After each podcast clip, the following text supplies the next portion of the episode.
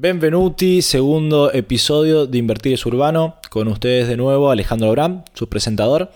En el episodio de hoy vamos a hablar de los instrumentos, el kit base para, para llevar a cabo estos hábitos que dijimos en el primer episodio de construir. Les voy a dar desde un punto de vista muy personal y mm, va a ser tal vez controversial con, aquello que se ve eh, en las redes sociales o que es más popular.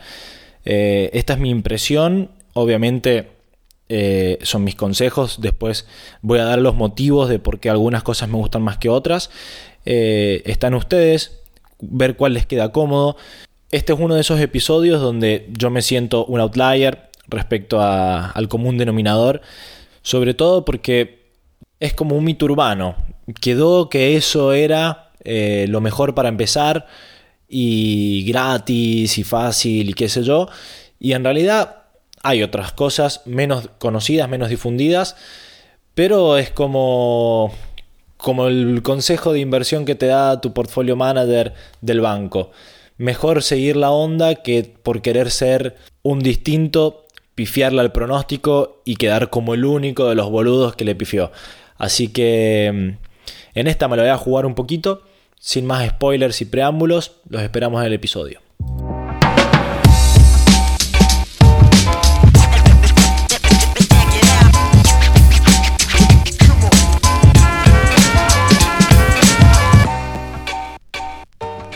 No les voy a mentir que me gusta demasiado la musiquita de la entrada.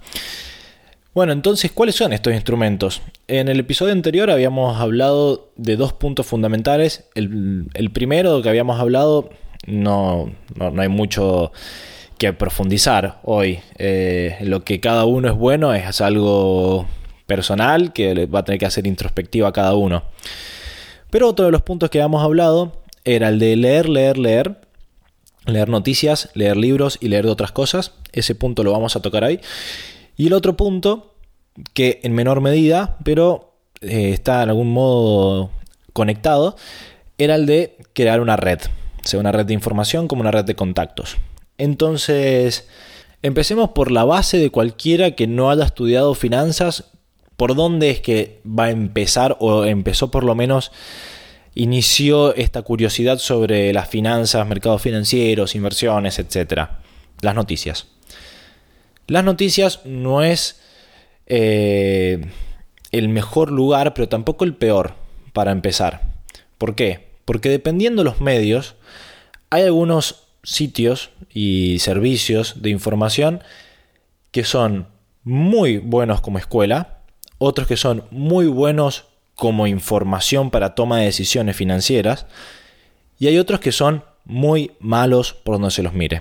Hay que tener mucho cuidado porque todos sabemos que los medios de comunicación tienen detrás un público, una forma y tienen sus propios intereses económicos. Entonces, hay que saber identificar cuáles medios su público es aquellos que quieren aprender, cuál es su público aquellos que van a usar esto como toma de decisiones y cuáles son aquellos que, digamos, la trampa del clickbait. Entonces, en este apartado mucho cuidado. No todo lo que brilla es oro.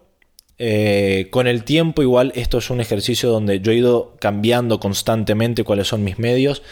Porque los medios también cambian. Medios que al principio estaban muy buenos, luego se volvieron trampas de clickbait.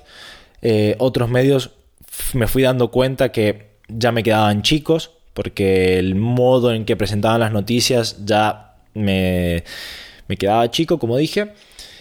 Y hay otros medios donde ya no estaba tan interesado em, en, el, tipo de noticias, cómo las presentaban, tal vez noticias más elaboradas que yo ya no estaba interesado en leer, necesitaba más información fresca para tomar decisiones, digamos, más información de último momento y menos elaborado. Porque cuando ya te sentís cómodo, sos vos a, partir de un título y dos o tres datos elaborar la noticia. No hace falta que alguien te la mastique antes. Entonces, esto en base también al nivel de preparación que tenga cada uno, eh, elegir el medio. Esto como, consejo.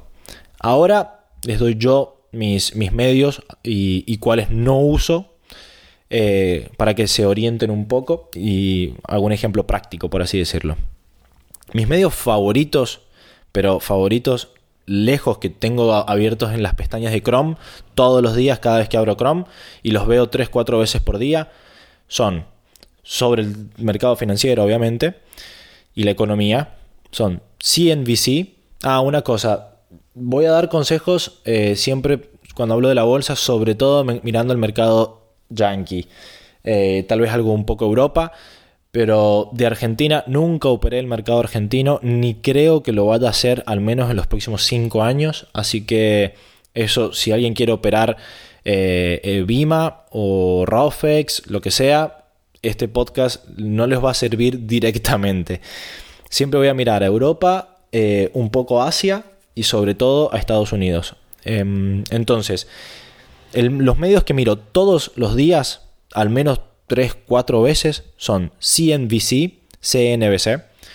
Este medio me gusta mucho porque te presenta información rápida. Información rápida y la elaboración es justa. Te ponen el grafiquito justo si hace falta. Te mencionan las fuentes, que esto para mí es fundamental. Si vos me vas a tirar que bajó el 4,3% tal cosa, decime de dónde lo sacaste. Así yo puedo ir a mirarlo y corroborarlo. Que no me des las fuentes, soy muy escéptico con los datos, entonces si no me das la fuente yo no lo puedo corroborar y ese dato aislado muchas veces no me sirve. Entonces CNBC me gusta mucho porque te menciona las fuentes y, es bastante ligero para leer. Siempre actualizado, están de último momento y tiene una partecita de escuela. Un poco sirve para, aprender. El segundo medio, este no lo miro todos los días. Eh, cuando busco algo particular, que encuentro en otro lado, lo utilizo para profundizar, siempre tienen todo, y es el Financial Times. Financial Times es la única suscripción eh, medio pago, eh, a veces lo complemento con, The Guardian, eh, siempre UK, pero Financial Times la verdad es que son técnicamente impecables. Este, mm, si Financial Times te presenta una elaboración un poco histórica, te hace una comparación, es precisa. Y ellos no tienen eh, intereses secundarios muy marcados, como por ejemplo The Economist, que The Economist es muy político. En cambio, Financial Times es eso, es financial. Entonces, me gusta cuando hay un tema que quiero a ver cuál es la visión del periodismo, cuál es la visión de alguien que trata mucho el tema. Este, voy al Financial Times. Luego, The Wall Street Journal. Wall Street Journal me gusta, es más difícil de leerlo, es más pesado. Pero todo lo que es la parte mm, bancos centrales o noticias económicas, tienen otra óptica distinta, no es solamente escupirte el dato, eh, lo último que salió. Normalmente te ponen en contexto. Entonces me gusta mucho porque veo más que nada geo los títulos. No, no, soy de entrar mucho a la noticia. Y esto hay que ser claro. El que te dice que te lee todos los diarios, todos los días, me parece que es una mentira. Es muchísimo el tiempo que, se pone. Uno tiene que ser selectivo. Yo soy un gran pispeador de, de, títulos. Leo todos los títulos. Con eso sé lo que está pasando hoy. Y después leo aquellas dos o tres cosas que estoy focalizado yo. No las que me parecen más importantes del momento. Por ejemplo, Hoy, para mí, las elecciones de Estados Unidos, que grabando al 5 de noviembre, todavía no sabemos los resultados, estoy fuera del mercado. Entonces, mm, realmente no me interesa tanto quién gana, cómo sube, baja la bolsa.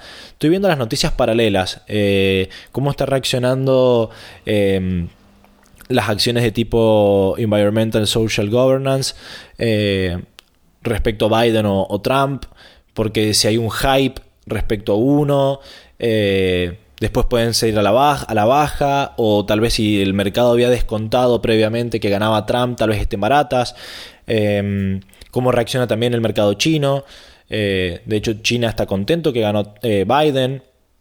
Ojo, tal vez Biden ya declaró que, que iba a seguir en la línea de la política respecto de China que Trump. Entonces, estoy mirando ese tipo de noticias. No tanto qué es lo más caliente del momento, si gana uno gana el otro. Estoy viendo cómo reaccionan para ver cómo queda el mercado después de las elecciones. Entonces, eh, hay que ser selectivo. Todo esto para decir hay que ser selectivo. Yo leo todos los títulos, o sea, los pispeo todos, a ver si algo me llama la atención, pero más que nada estoy haciendo scanning para ver qué es lo que me sirve. Siempre yo digo, están buenos los diarios porque uno, ya vamos a hablar en otros instrumentos que tienen los feed incluidos, pero ¿por qué me gustan los diarios? Porque yo sé que cuando voy a leer el Wall Street Journal estoy buscando una noticia de este tipo y después de esta noticia quiero eso, quiero contexto. Cuando estoy leyendo el Financial Times y estoy buscando una noticia de este tipo, estoy buscando elaboración. Cuando voy a CNBC y, estoy y leo los títulos, estoy buscando información fresca. Y el último, va, los últimos no, voy a decir los últimos tres.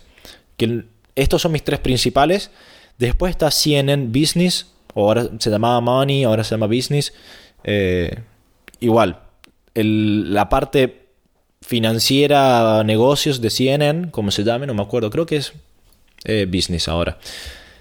CNN me gusta porque siempre tiene noticias más simpáticas. Eh, tiene su elenco de las 10 noticias del día y tiene un poquito del mercado IPO, tiene siempre un ojo en Hong Kong, tiene siempre un ojo el nuevo auto de Tesla, tal cosa, pero no está con el hype, no está siempre con las noticias eh, más pesadas, eh, las que ves en todos lados.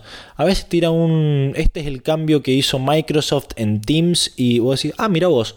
Entonces, yo soy un, más que nada analista, o sea, mezclo fundamental con técnico, pero de base, si vos me preguntás por qué tomo la decisión, es por fundamentos. Y CNN me ha dado más de una vez, sobre todo con tres acciones puntuales, eh, con Disney, con AMD y con Amazon eh, y con Microsoft también. Eh, me dio... Ah, y con Texas Instruments. con esas acciones yo diría que mm, me sirvió muchísimo el input de un lado viste, un poco exótico. Porque un producto, porque cambió un CEO, eh, porque dijeron tal cosa en una carta a los inversores. Y mm, está bueno, o sea, lo uso mucho como complemento y también es más recreativo. Eh, es, ligero, siempre tiene un videíto. Después está Bloomberg. ¿Por qué no me gusta Bloomberg?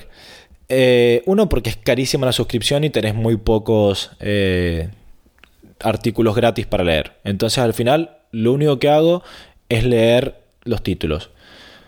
Una, un, comentario, una anécdota, me molesta mucho que todas las palabras de la, oración están en mayúscula. Me molesta muchísimo, porque no sé qué cosa es un sustantivo y que cuando empieza, cuando termina, no, me gusta.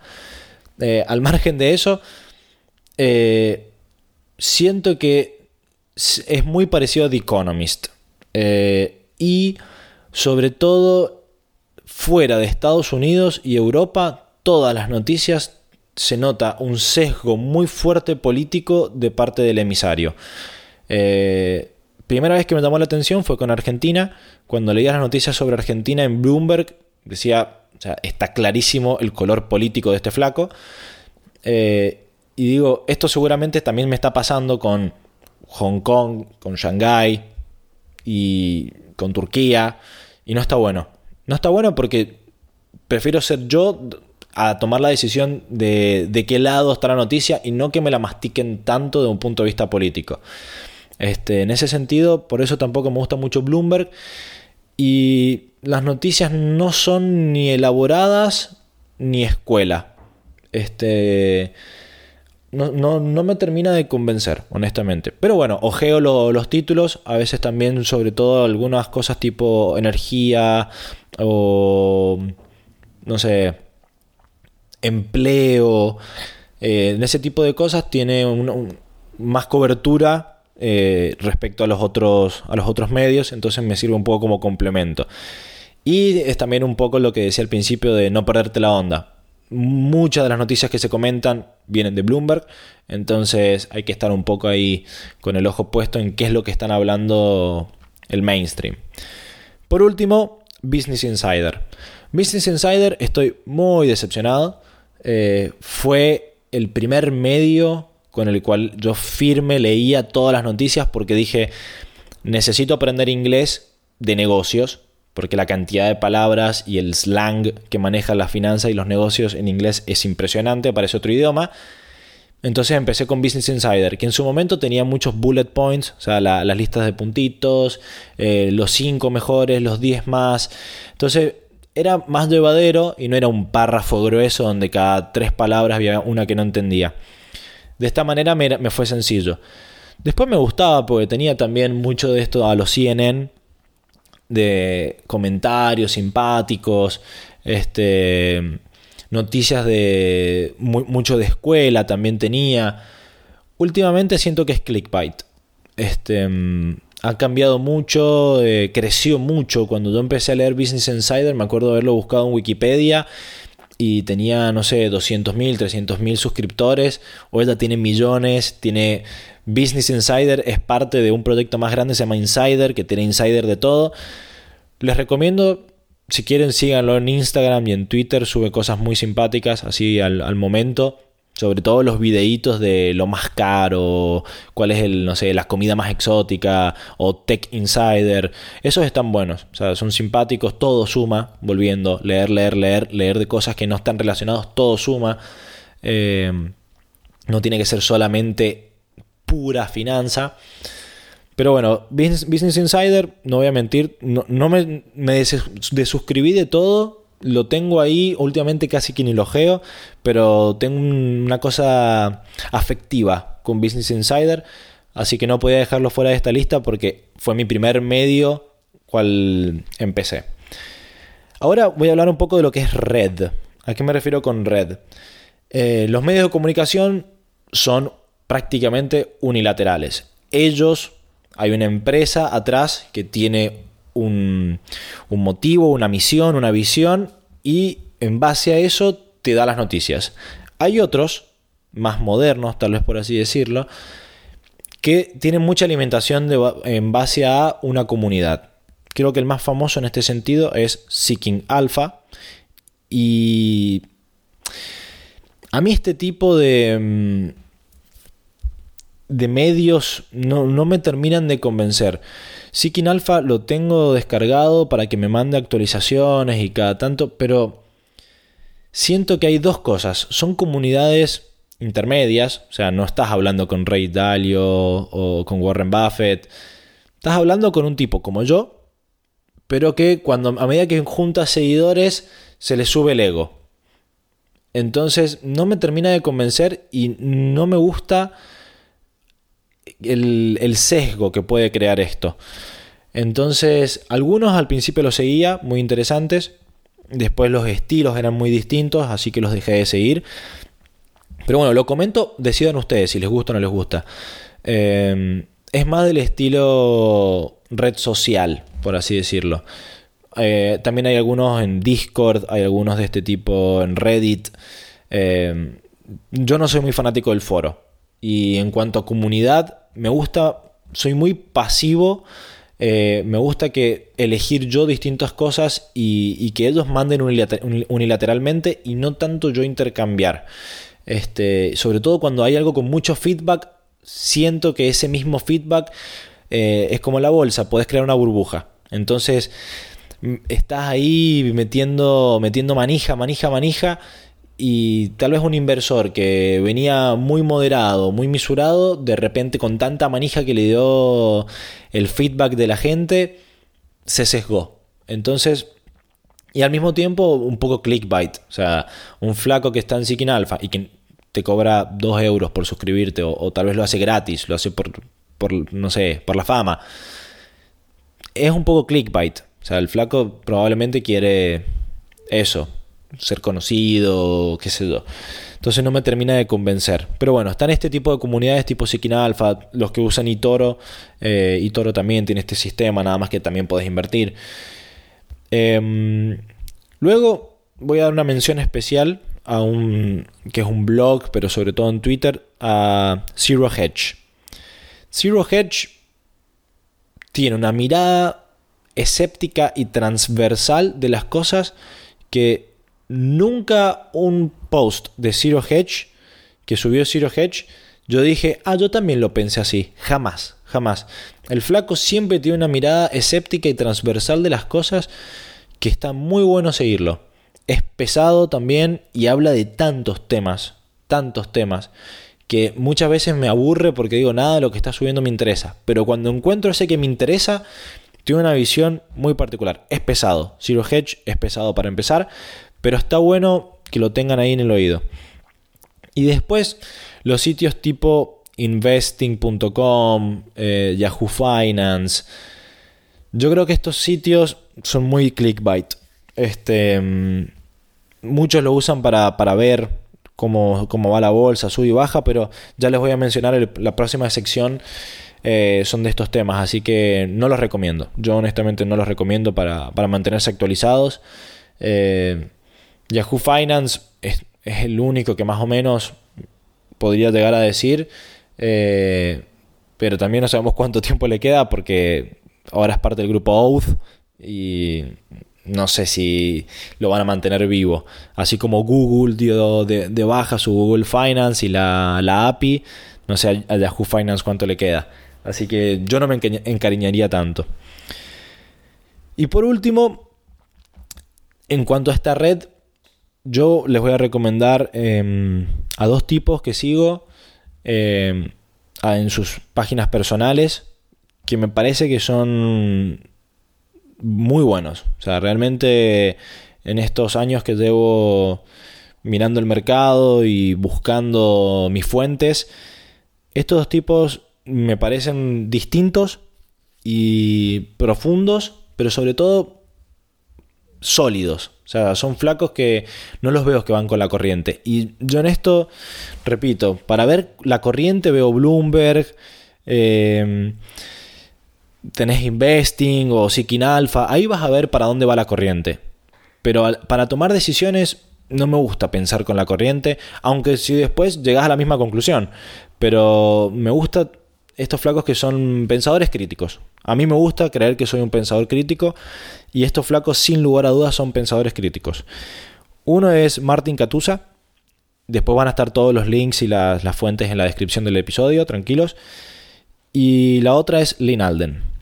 Catusa es un capo de los commodities, últimamente el mundo oro, pero es un capo de los commodities y tiene una forma de pensar la economía y los mercados financieros, pero más que nada la economía. Cuando vos lo escuchás y lo lees hablar de cómo se relacionan las cosas, te das cuenta que es alguien que ha pensado mucho, mucho, mucho, que tomó una curva ISLM, partió de ahí y llegó a cualquier lado, pero te das cuenta que tiene todo un razonamiento atrás muy masticado. Así que todo el tema que es commodities, lo, sigo a, a Catusa y desde el lado macroeconómico, curiosamente ella no es economista, creo que es ingeniera aeroespacial, una cosa así. Em, Lynn Alden. La piba, debo decir, también, esa cuota de escéptico, ¿viste cuando los modelos no funcionan? Que los economistas dicen, eh, me incluyo. Bueno, pero algo debe pasar o las expectativas, ¿viste? Te justificas. Ella no, ella cuando ella piensa, dice, esto tiene que funcionar, esto es así, y muchas veces le escucho, eh, una de las cosas que más me llamó la atención una vez fue, si vos medís el Standard Poor's en base a, digamos, eh, como deflactor, usás el oro, te da, no, el Standard Poor's no, era el Dow Jones, dice, te da prácticamente que no creció. Entonces dices, wow, o sea, uno que invirtió en oro en lugar de invertir en el Dow Jones, no sé, usaba últimos 30 años, básicamente 40 años, desde que Estados Unidos eh, planchó la, inflación. Decía, te, das cuenta que prácticamente no creció. Entonces decís, wow, eh, no es moneda corriente usar como deflactor el oro para los mercados financieros y sobre todo el Dow Jones. Eh, pero bueno, ella tiene esta forma de pensar siempre encontrándole un sentido a las cosas y, mucha comparación y no se queda jamás con la, explicación, o sea, no, no no, es, em, no profesa ninguna religión. Ella toma de cada religión lo que tiene, lo que tiene para tomar, lo que le sirve, lo que la convence. y va con eso. Eh, y no siempre coincido, pero siempre me da una, perspectiva distinta. Y yo como economista eh, busco mucho eso. Eh, a nivel económico, suelo leer sobre economía heterodoxa, New Monetary Theory, Modern Monetary Theory, liberalismo, o sea, bastante variado. ¿Para qué? Para tener distintos puntos de vista yo me considero un economista super mainstream. Eh, pero he adoptado en mi, razonamiento cositas del liberalismo, cositas de los austríacos, cositas de la heterodoxia, eh, sobre todo es Rafa. Eh, pero jamás diría que soy heterodoxo o que banco es Rafa. Jamás. esto lo dejo claro. Ni tampoco a, a Menger o a Schumpeter. O sea, no pero he tomado cosas de ellos. Como tampoco digo que soy keynesiano eh, acérrimo. Me siento más keynesiano en un montón de cosas. Pero keynesiano de Keynes, no neo-keynesiano. Eh, pero aún así he tomado cosas de Rafa, como he tomado cosas de, de Schumpeter, como he tomado, qué sé yo, de todos lados. ¿Por qué? Porque creo que eso es el pensamiento crítico. O sea, cuando uno pone en contexto las teorías, la información, contexto histórico, contexto social, contexto financiero, te das cuenta que hay, que hay que pensar y no tanto seguir la onda. Entonces en esto, recapitulando un poco, diarios, red y estos tres sujetos, Zero Hedge, Catusa y Linalden. Esto es un poco de dónde arrancar. Ustedes fíjense qué es lo que buscan eh, cuando vayan a crear su, fuente de información y sus recursos. Medios de comunicación, redes y personalidades, digámosle las tres macro categorías.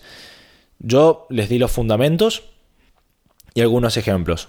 Fíjense ustedes, después díganme si encontraron otro copado o si no están de acuerdo o si algo cambió eh, y ahora de repente está piola. Este, es un poco también la idea, que nos nutramos mutuamente.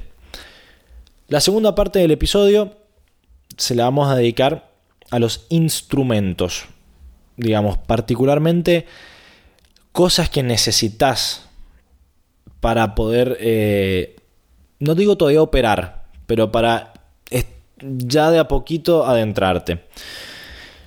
Ya hablamos de las fuentes de noticias, digamos que todo eso es un instrumento. Bueno, otro instrumento es los datos, las series históricas, los feeds. Y para esto voy a recomendar tres y voy a desrecomendar uno fuertemente. Primera recomendación es una fintech, una startup chiquita, pero fui un early adopter porque me gusta todo el tema del crowdfunding, invierto en crowdfunding y mm, la encontré y me suscribí y después me copé. Curiosamente no me suscribí al plan premium que acaban de largar. Eh, porque no me pintaba. O sea, siento que no me suma nada para lo que yo la necesito. Pero bueno, igual fui un. Invertí apenas entré. Apenas apareció. Se llama Atom. Atom. Atom apunta a ser el Bloomberg Retail. Para quien no sabe, una suscripción de Bloomberg debe costar aproximadamente 30 mil dólares al año. Más, menos, pero ese es el número. Una suscripción de Refinitiv eh, debe costar aproximadamente, es mucho más flexible. Bloomberg te vende el paquete completo a la Microsoft Office. Eh, en cambio, Refinitiv es un poco más a medida, pero también paquete completo debe estar por 21 mil, digamos. Eh, Atom una suscripción mensual de 10 euros han largado y tenés el plan gratis. Obviamente no tenés todos los instrumentos, pero para alguien que está empezando o para alguien que lo hace por cuenta propia y no como un trabajo, échenle un ojo. Está muy bueno. Eh, tiene el feed de noticias. ¿qué, ¿Qué es lo que tiene de bueno? Vos tenés tu portafolio, tu watchlist, inclusive si tenés una cuenta Interactive Brokers, eh, TradeStation, TD Ameritrade, o sea, los principales de Estados Unidos, podés conectar tu portafolio real y ver toda esa información con las noticias y todo en Atom. Está muy bueno, Yo con mi portafolio de Interactive Brokers lo, lo hacía. Está muy bueno. O sea, en vez de estar, meterme, yo uso R, meterme R, correr el script, ver los, ver los resultados. Esto me lo hacía para las cosas sencillas, para el día a día, me lo hacía tranquilamente. Eh, es bonito, digamos, a la vista. La graficadora es muy sencilla, ya vamos a ver otra graficadora mejor. Eh, pero para ver precios, para hacer un poco de scanning, está bueno. Es muy fácil para empezar, a diferencia de otras que tenés muchas pestañas, eh, opciones, filtros. Atom es básico. Es para, tengo 20 minutos hasta que me voy a jugar a la pelota, entro a Atom, me dijeron tal empresa, ping, haces clic, te tira los financials, te tira el precio histórico creo que hasta el 2007 o 2002. Eh, negativo, solo equity, solo acciones. Y me parece que solo Estados Unidos. Pero para alguien que quiere empezar, súper recomendado. Tenés, como les decía, la watchlist, tu portfolio. Tiene una cosa que se llama X-Ray. Em, que te muestra también el consenso del mercado sobre algunas cosas. Está bueno, para arrancar creo que está muy bueno. El segundo es Coifin, K-O-Y, fin de finanzas. Coifin, si tienen una cuenta universitaria, yo todavía la tengo, es gratis.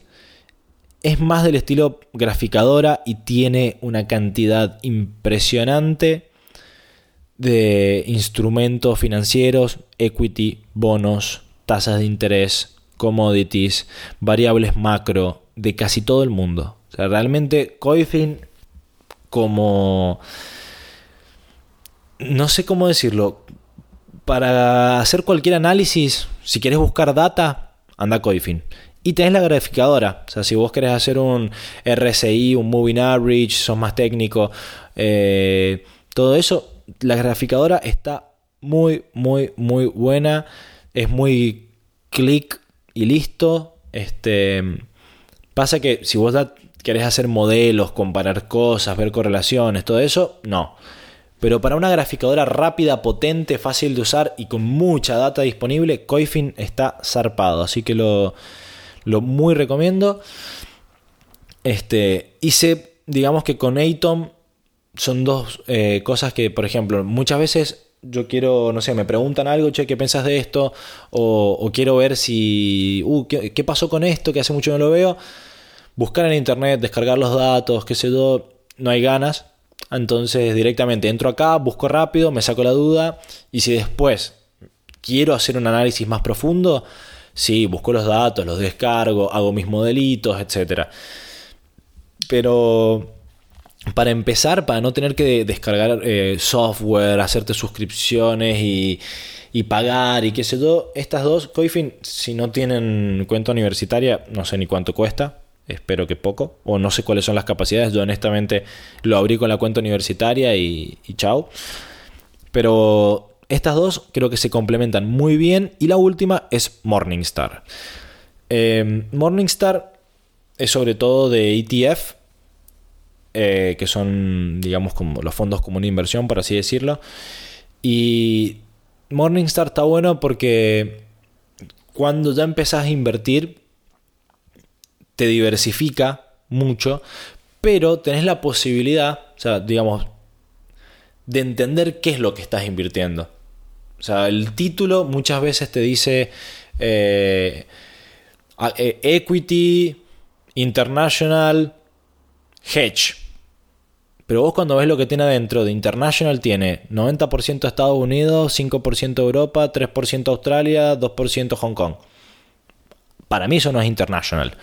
Eh, bueno, todo esto lo podés ver en Morningstar gratuito. También tenés creo que una suscripción, pero yo nunca la, nunca la hice y con lo, que me ofrece gratuito me, me alcanza y me sobra. Y de nuevo, no tenés que estar descargando datos, que eso es todo para, digamos, scanning al bolo, estás viendo ahí eh, en la computadora, decís, uy, a ver qué onda, no sé. Y sirve un poco para también seguir el mercado, en algunas industrias. Eh, no tanto, a ver si vos decís, la industria aeronáutica. Bueno, vas, buscas eh, el sector aeronáutico y cómo, cómo performó. En cambio, si vos querés ver algo más particular, por ejemplo, eso, eh, Equity Tech Internacional, te encontrás un ETF que para vos realmente lo representa y lo seguís. Entonces, en ese, punto, en ese aspecto, recomiendo Morningstar, yo lo uso mucho para eso. Tengo mis ETF e que sigo, porque para mí representan nichos dentro de los, de macro sectores, representan nichos. Entonces yo elegí los que me parece que son representativos del nicho y veo cómo van andando y los comparo con el, el, sector, el mercado, la economía y así voy haciendo un poco mi research. Luego, no voy a recomendar TradingView. ¿Por qué no recomiendo TradingView? Porque creo que es un poco complicado para uno que está recién, recién empezando. Eh, porque tiene eso social, que o sea, Coifin también lo podés compartir y qué sé yo, pero creo que no es tan difundido todavía. Eh, y me parece que es muy, muy, muy, muy técnico. O sea, mucho análisis técnico, le falta un poco de análisis fundamental. Pero igual está bueno TradingView. O sea, por algo lo usan todos. Eh, yo no me copé de entrada. Eh, conocí Coifin, me pareció mucho mejor, más sencillo. Pero sé que para los que lo usan análisis técnico más pesado, TradingView es la, la navaja suiza. Así que lo menciono, yo no lo recomiendo, no lo uso. Pero ahí lo tienen, digamos, como alternativa a Coifin. Después otro instrumento para feed fundamental, más ahora que nunca, es Twitter. Porque Twitter agregó la opción de que al principio nosotros poníamos eh, signo pesos y las siglas de la acción, el símbolo, el ticker, como se dice, por facha. O sea, honestamente era por facha. Porque sí, para que te encuentren en las búsquedas. El algoritmo no funcionaba muy bien. Por eso Twitter, ahora vos poniendo el ticker de la acción con el símbolo pesos, vas a las noticias de la acción. O sea, ahora sí funciona como un tipo de hashtag, pero solo para las finanzas. Así que ahora más que nunca, eh, Twitter, Twitter porque te, te llega, te llega todo instantáneo y sobre todo la gente creo que yo, en el mundo económico, financiero y político también, Twitter sirve, si lo sabes usar, es una gran, gran fuente de información, de puntos de vista gratuita. Si no lo sabes usar, terminás eh, en los grupos manija, donde se rosquean entre ellos. A mí una cosa que me causa mucha gracia de Twitter Argentina es Galicia. Es impresionante la cantidad de... No sé por qué se armó, pero de cuentas que tienen el logo de Galicia, eh, en el nombre Galicia, o Hegal, Hegal, pero aparte, ¿qué tiene de particular Galicia, Banco Galicia para... Bueno, creo que se armó en un momento esta rosca y se manejaron entre todos y bueno, pasó eso. Yo creería que hay que ser cuidadoso y, o sea, hay que ser prudente de no caer en el sesgo de autoconfirmación. Esto lo vamos a hablar en el último pedacito del programa. El sesgo de autoconfirmación de me gusta lo que dice este porque piensa como yo yo sigo, o sea, desde mi punto de vista político, sigo a los que están en la vereda de enfrente. Con las finanzas igual. Sigo un montón de gente que me parece que no sabe nada de lo que hace. Sigo un montón de gente que es clarísimo que trabajan para un banco de ciertas características, entonces te da recomendaciones de estas características. Economistas que son de una escuela muy determinada, entonces piensan de esta manera, ven la economía de esta manera. ¿Por qué? Porque son distintos puntos de vista. Entonces al final vos vas a tener la opción de decir, ah, ojo, este es eh, heterodoxo, pero lo que dice no está tan mal. Aquel es eh, libertario, pero lo que dice es cierto. Eh, entonces, sobre todo la parte crítica. Normalmente cuando son puntos de vista que yo no comparto, no comparto las soluciones, pero las críticas, cada escuela de finanzas, de economía, de política, yo las tomo como que en realidad no, son escuelas por la solución que proveen, sino son escuelas por la crítica que le hacen al sistema. Entonces estas escuelas miran otras falencias que yo no miro. Y eso es lo que después yo busco eh, para enriquecer. en, estos, en, estos personajes tan, tan variados, digamos. Por eso hay que ser prudente y no caer en el sesgo de autoconfirmación. Consejo fundamental. Y por último, instrumentos es básico tener algo donde empezar a hacer calculitos. No sé si es la recomendación más obvia, pero yo diría que antes de, de empezar a operar, hagan cálculos. De cuánto hubieran ganado si, de cuánto hubieran perdido si, de cómo, cuál es el costo de, comprar y vender, eh, de lo que sea. Eh, ¿Qué tan correlacionado está el PBI con esto? Prueben. Eh, creo que es conocidísimo el dicho que Thomas Edison descubrió 999 maneras de cómo no hacer una lamparita hasta que descubrió cómo hacerla. Esto es igual, o sea, yo me la paso haciendo correlaciones, eh, no sé, modelos de series de tiempo, eh, regresiones, modelos Logit, y la gran mayoría quedan en la absoluta nada. Pero bueno, eh, es buscar, es buscar y también te das cuenta que tal vez es, para esto te faltan datos, para aquello está mal el modelo o para esto tal vez hay que transformarlo, pero no sé cómo. y así, te vas, y todo es aprendizaje. Al principio, tal vez el tema de las comisiones eh, o el tema del margen, hagan los calculitos, vean cómo, qué es lo que dice eh, el broker y hagan los calculitos. O inclusive fíjense si está correlacionado, porque uno dice, ah, bueno, pero si gana tal, va a subir. Fíjate qué tan correlacionado está, eh, no sé, un gobierno demócrata con el precio de los combustibles, por ejemplo. tal vez no encuentres nada, pero fíjate y empecé a hacer cálculos porque yo creo que la parte matemática es fundamental. Tengo esta sensación, es un, digamos, un preconcepto de los que hacen análisis técnico, entre comillas, que son grafiqueros y no análisis técnico. Eh, mirar solamente los gráficos, a mí me gustan los summary statistics y me gusta tener un numerito final. Eh, una señal verde o roja, no tanto basado en un gráfico, porque el gráfico son solamente dos dimensiones y el gráfico también, el cerebro, yo, el cerebro busca patrones eh, y a veces uno se, quiere ver eso. En cambio, cuando lo complementas con los números y con los cálculos, lo masticas mucho más, ves todos los números, no ves la, la línea que te olvidas del eje. Cuando vos ves un gráfico, ves las tendencias ves eh, los puntos de quiebre, digamos, ves una figura, no estás viendo un número. Eh, entonces, me gusta descargar los datos, armar mis modelitos, jugar con los números. Para esto, hay tres, básicamente. Excel, obviamente, el mundo financiero se recuesta sobre los hombros de Excel. Yo lo uso muchísimo. Lo odio, pero lo uso. Porque es el más rápido. O sea, para cualquier cálculo sencillo, en Excel lo abrís, dos clics, lo, lo ves. Cuando algo se vuelve ya tenés una experiencia, tenés un objetivo más claro, ahí te recomendaría que pases a yo uso R o Python. ¿Por qué R?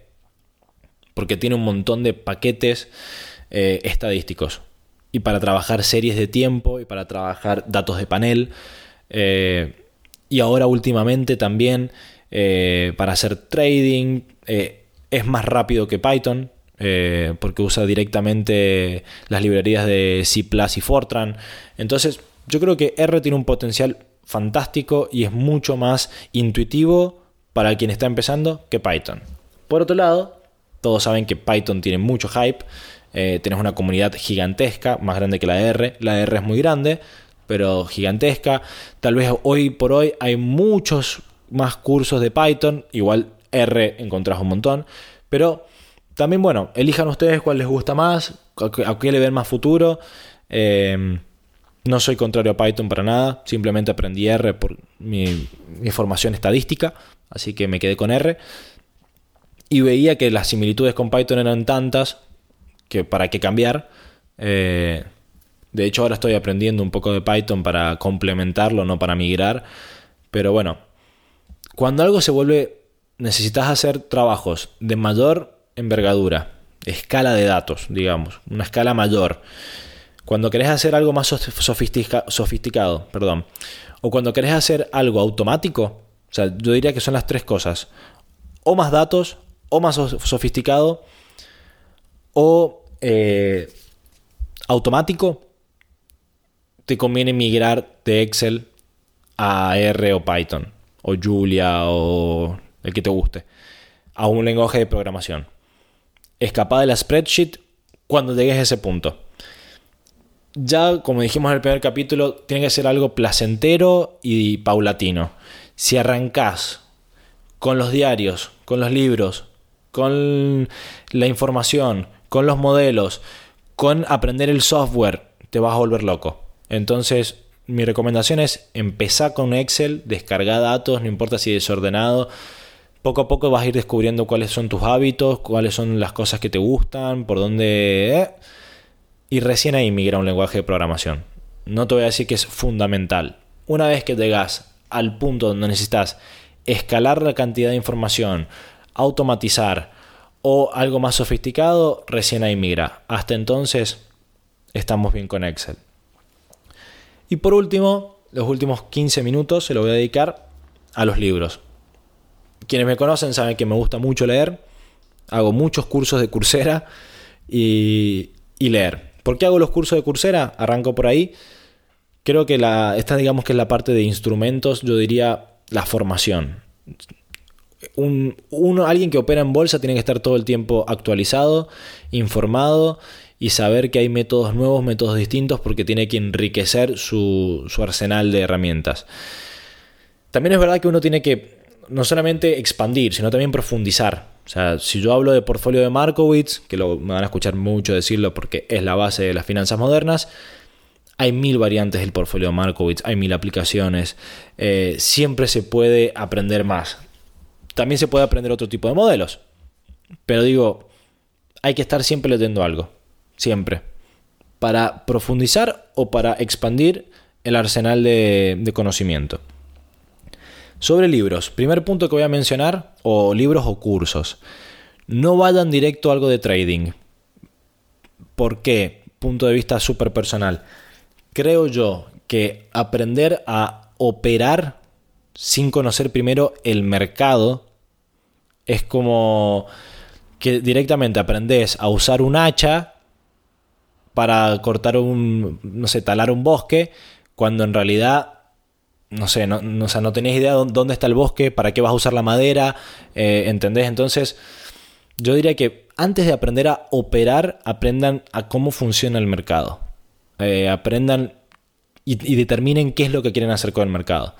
Entonces, libros de trading, de operar, no los recomiendo. Y diría que por ahora, Mm, no lean tanto sobre traders o inversores exitosos. ¿Por qué? No porque, o sea, está bueno como motivación y te vas metiendo en el tema, vas aprendiendo. Yo diría, déjenlo a, no, no, a un segundo plano, en el medio, entre el primer plano y el segundo plano. ¿Por qué? Porque una vez que tengan un poco más de léxico de la bolsa y, un poco más de conocimiento, le vas a sacar todo el jugo a lo que está, a la experiencia. Yo diría que Primero algo de teoría. Cuando ya tienen una base, el conocimiento general, ahí el libro de experiencia del trader o no sé, los, libros, eh, inclusive Investing Common Stocks, eh, El hombre más rico de Babilonia, que bueno, igual ese es viejo. Eh, no sé, los, secretos de Warren de Buffett, todos estos libros, qué sé yo, Stock Market Wizards, eh, todos estos libros le vas a sacar bien el jugo si tenés una, formación base de cómo funciona el mercado y del léxico. Si no, te vas a perder. Entonces, eh, un amigo, Tomás Barguero, me recomendó un libro muy bueno que voy por la mitad, que lo discutimos hace un par de días, eh, Golden Boys. Ese está bueno, para los argentinos sobre todo, que habla de argentinos que están en, Wall Street, en Estados Unidos y que son bolseros, etc. Está bueno porque no es tan pesado y te explica muy, muy, muy criollo distintos términos. Ese yo diría que de los que he leído de, la onda, eh, lo recomiendo. O sea, lo recomienda Tomás y yo también se los recomiendo. Aunque todavía no lo termino.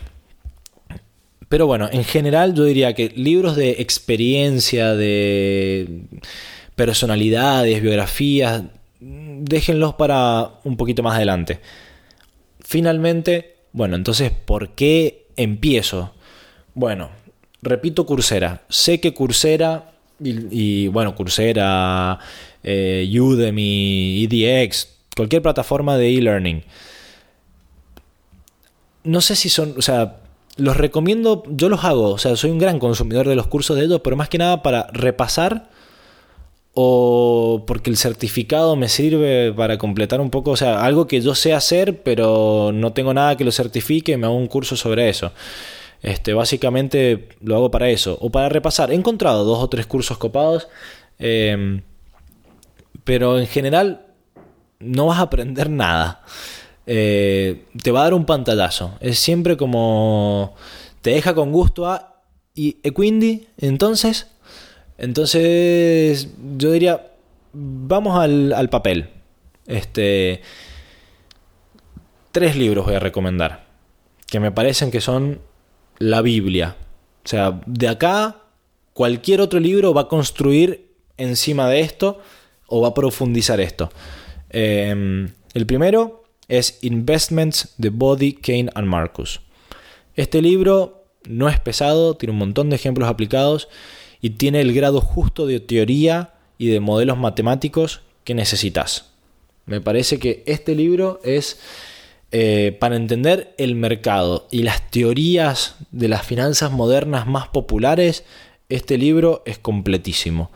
También tiene una parte inicial de que te explica la notación, por qué los yankees usan el punto y qué significa un pip, eh, y cuál es la diferencia entre algorithm trading y high frequency trading. O sea, te da un pantallazo bastante general de todo lo que necesitas. De hecho, se llama Investments. O sea, más general no, no existe. El segundo libro, que me parece que es el complemento matemático perfecto, se llama Investment Science de David Lumberger. No les voy a mentir que lo dije un par de veces antes de, de decirlo en el podcast.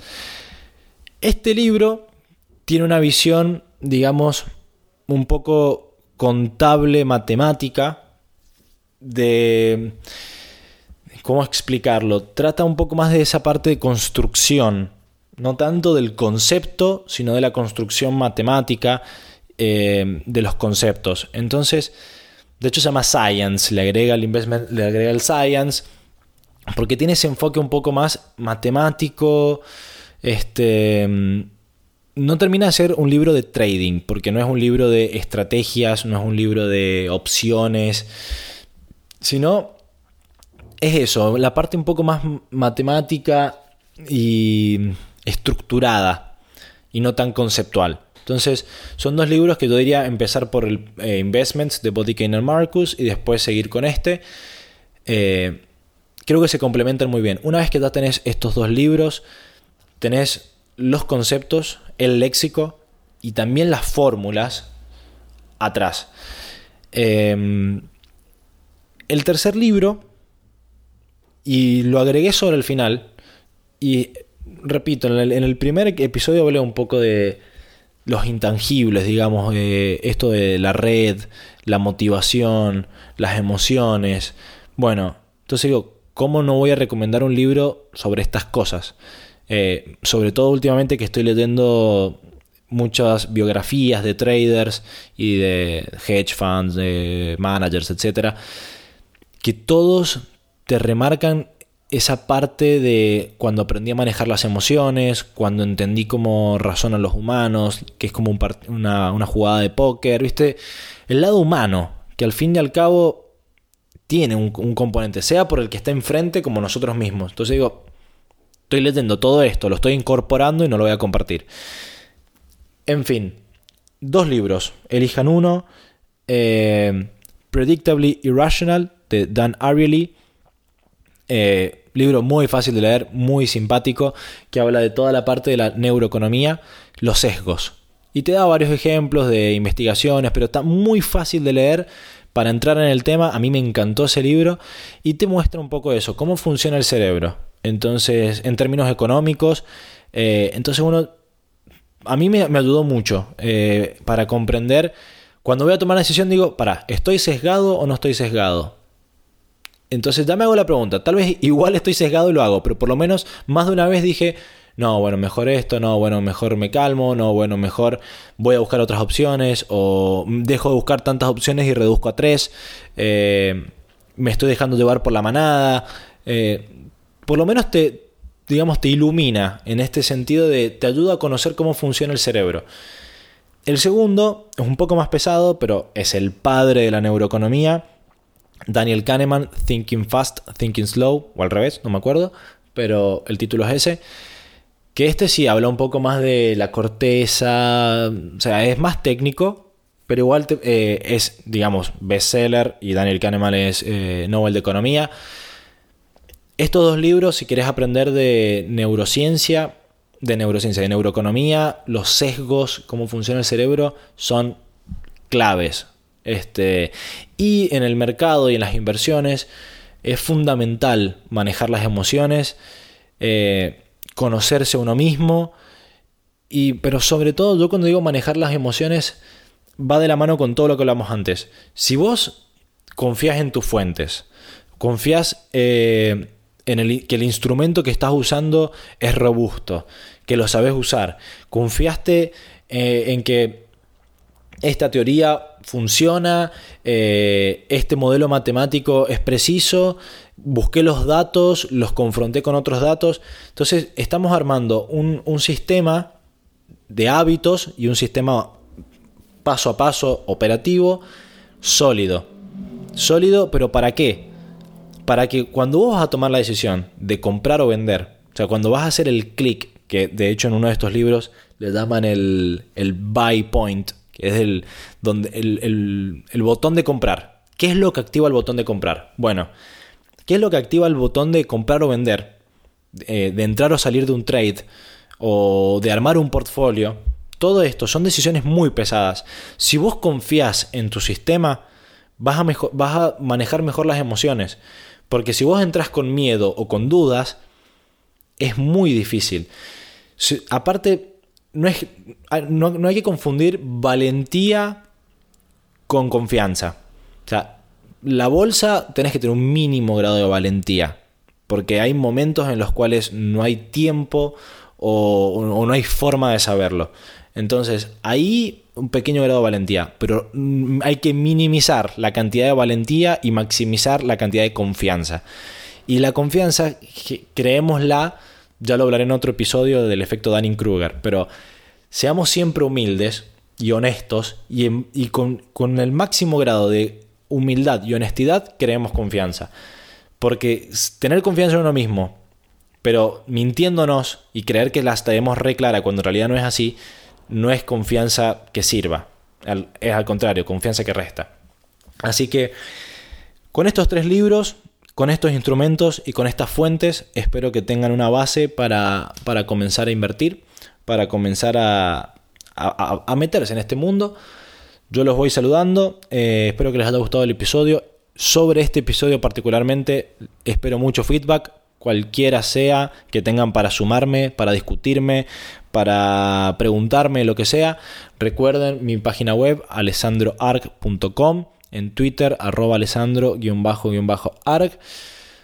Y mm, los vemos en el próximo episodio, donde seguramente estaremos hablando de algunos conceptos de algunas palabras del mundo de las finanzas para orientarnos un poco. ¿Qué es un CFD? ¿Qué es una acción? ¿Qué es un bono? ¿Qué es un hedge fund? ¿Qué significa eh, análisis técnico? ¿Qué significa eh, on the money? Todas estas cosas. Así que nos vemos en el próximo episodio y gracias por estar acá.